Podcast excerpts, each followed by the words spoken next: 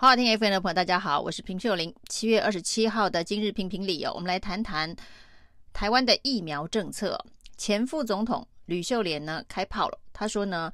卫福部陈时中所主导的疫苗采购政策，他觉得有很大的猫腻哦。那同样是前副总统哦，那陈建仁对于高端疫苗的厚爱，大家都知道。那甚至呢，他还主动提到他是高端二期临床试验的受试者。那打完之后呢，还觉得状况不错。那后来他接到了通知哦，其实他打的是安慰剂哦。那一路走来呢，对于国产疫苗，对于高端疫苗呢，陈建仁是有很多正面的评价，而且呢，也不断的在推动这个高端疫苗能够正式的让成为公费施打疫苗的选项。然后呢，让国人能够大规模施打所谓的这一个二期实验之后的免疫桥接，陈建仁也是重要的主张者。那同样是副总统，我们可以看到呢，吕秀莲似乎对于疫苗政策的看法完全不一样啊。他说呢，六月二十三号的时候，他写信给蔡英文总统哦。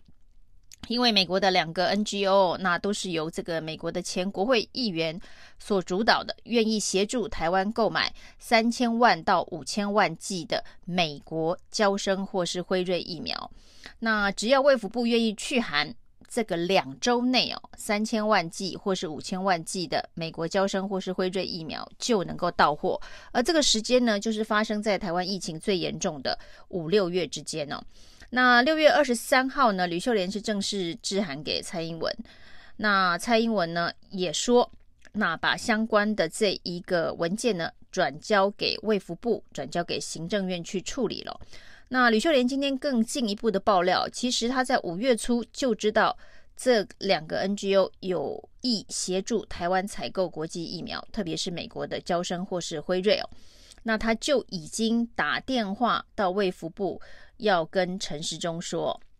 那没想到呢，这个卫福部的部长办公室哦，说陈时中很忙，没办法接电话，但是会打电话回电哦。那吕秀莲说他等了很久都没有回电哦，那所以呢才会有五月中打电话给陈时中，没有得到音讯，于是六月二十三号写信公开函给蔡英文总统哦，说。有两个美国的 NGO 愿意协助台湾采购美国的疫苗，而且是两周内就可以到货。对疫情非常紧急的五六月来说，这两千三千万剂或五千万剂的美国疫苗，如果能够到货的话，真的是一个很重要的及时雨哦。那显然呢，蔡英文把这个相关的信函转给卫福部或是这一个行政院之后呢，这个行政院卫福部有一个官式的回应哦，这个官式的回应呢，大致的内容哦，今天吕秀莲也公布了这个回函呢，内容是说呢，疫苗已经足够了，就台湾所采购的国际疫苗有来自 COVAX，有来自于 AZ 的一千万剂，美国莫德纳的五百零五万剂哦，但是在六月中的时候，大家都知道，所谓的这个已经签约采购的疫苗来的比例可以说是非常非常的少，最后呢，其实。能够大规模的施打疫苗，主要是靠美国跟日本的捐赠哦，而不是这个卫福部的采购。那所以呢，当吕秀莲说可以协助采购的时候呢，卫福部居然回函是说我们的疫苗已经买够了。那疫苗已经买够了这个说法，跟当时沈富雄爆料有辉瑞的相关的管道找上他呢，希望能够把疫苗卖给台湾。解救台湾国际疫苗采购不足的问题哦。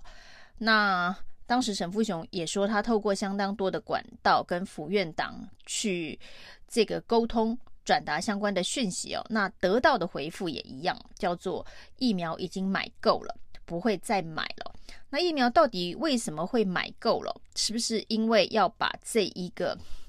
呃主要的施打的数量留给国产疫苗？因为在这个疫苗不足的状况之下呢，卫福部先跟高端跟联雅各签了五百万剂的这个疫苗。那今天针对哦，吕秀莲打电话给陈时中，那陈时中没有回电这件事情哦，陈时中在指挥中心记者会当中也特别回应哦，他说呢，他的确有接获吕秀莲来电的讯息哦，但是因为他那时候很忙哦，一忙就遗漏了，所以就忘了回电哦。那五月份呢，可以说是台湾本土疫情爆发，对于这个疫苗施打率那么低的状况之下，很多公卫专家都担心哦，就是台湾的灾情会非常的惨重哦，所以五月可以说是最缺疫苗的时候。而我们殷殷期盼的订购的疫苗，除了 COVAX 分配配的第一批 AZ 之外，手上等于是没有疫苗。那如果那时候呢，这个讯息是两周内就可以买到美国的交生或是辉瑞疫苗，而且是高达三千到五千万剂哦，对陈时中来讲，应该是一个非常非常重要的讯息哦。怎么可能会一时忙就遗漏了，忘了回电呢？那如果两个礼拜那时候有这么多的美国疫苗可以到台湾的话，的确是对于疫情有很大的帮助。那最有可能的就是那个时间点呢，就是五月多的时候呢，还没有放弃高端疫苗，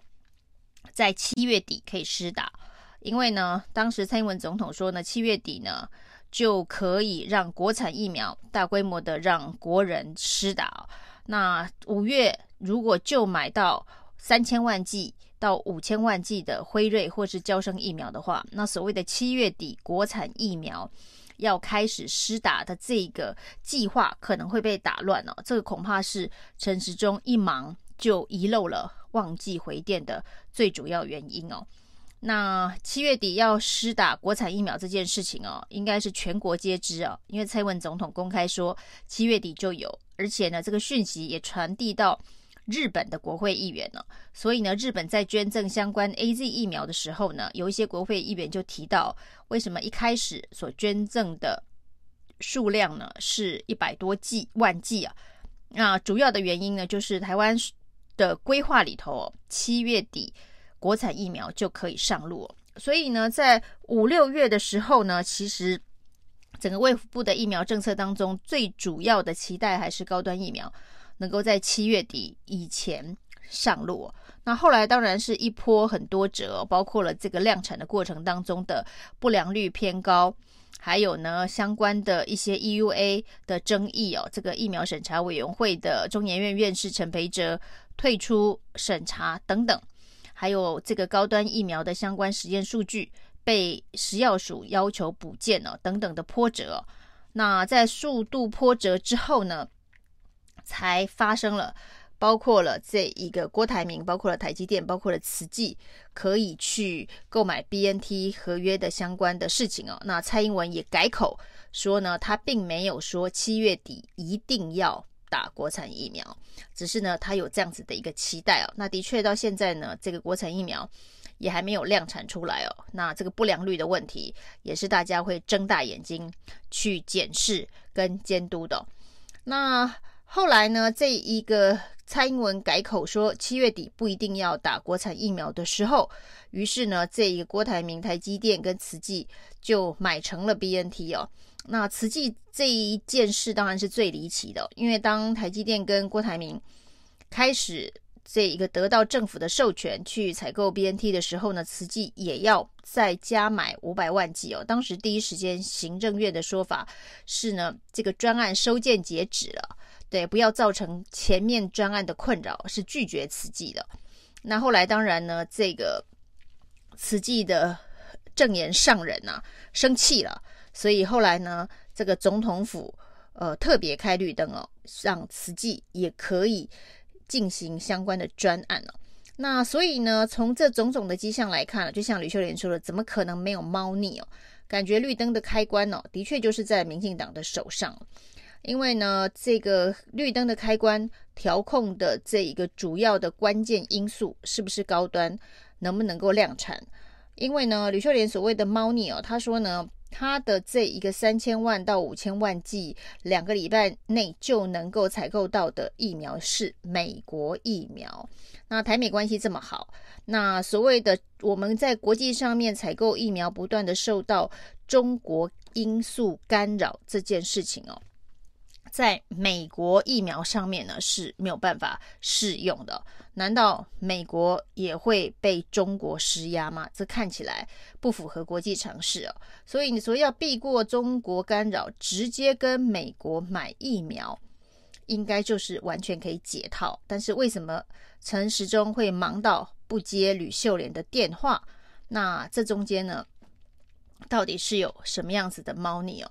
而呢，大家看到这个高端的股价在这个市场证券交易市场上面，因为这个震荡实在太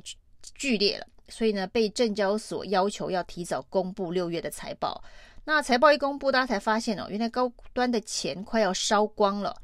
那一直以来都没有其他的收入，那钱快烧光了，所以呢，非常重要的是政府相关的审查，这一千呃五百万计的这个采购。研发费用的这个依注哦，必须在 EUA 通过之后才能够拨款。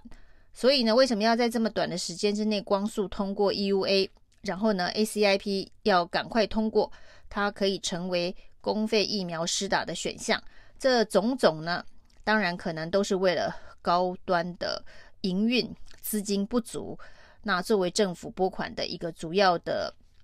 法律条件的完成。所以呢，我们才会看到呢，高端用光速的方式呢，不断的在走各种行政流程哦。那在这个国际疫苗采购的部分呢，前一阶段为了要达成七月底能够开始打国产疫苗这样子的一个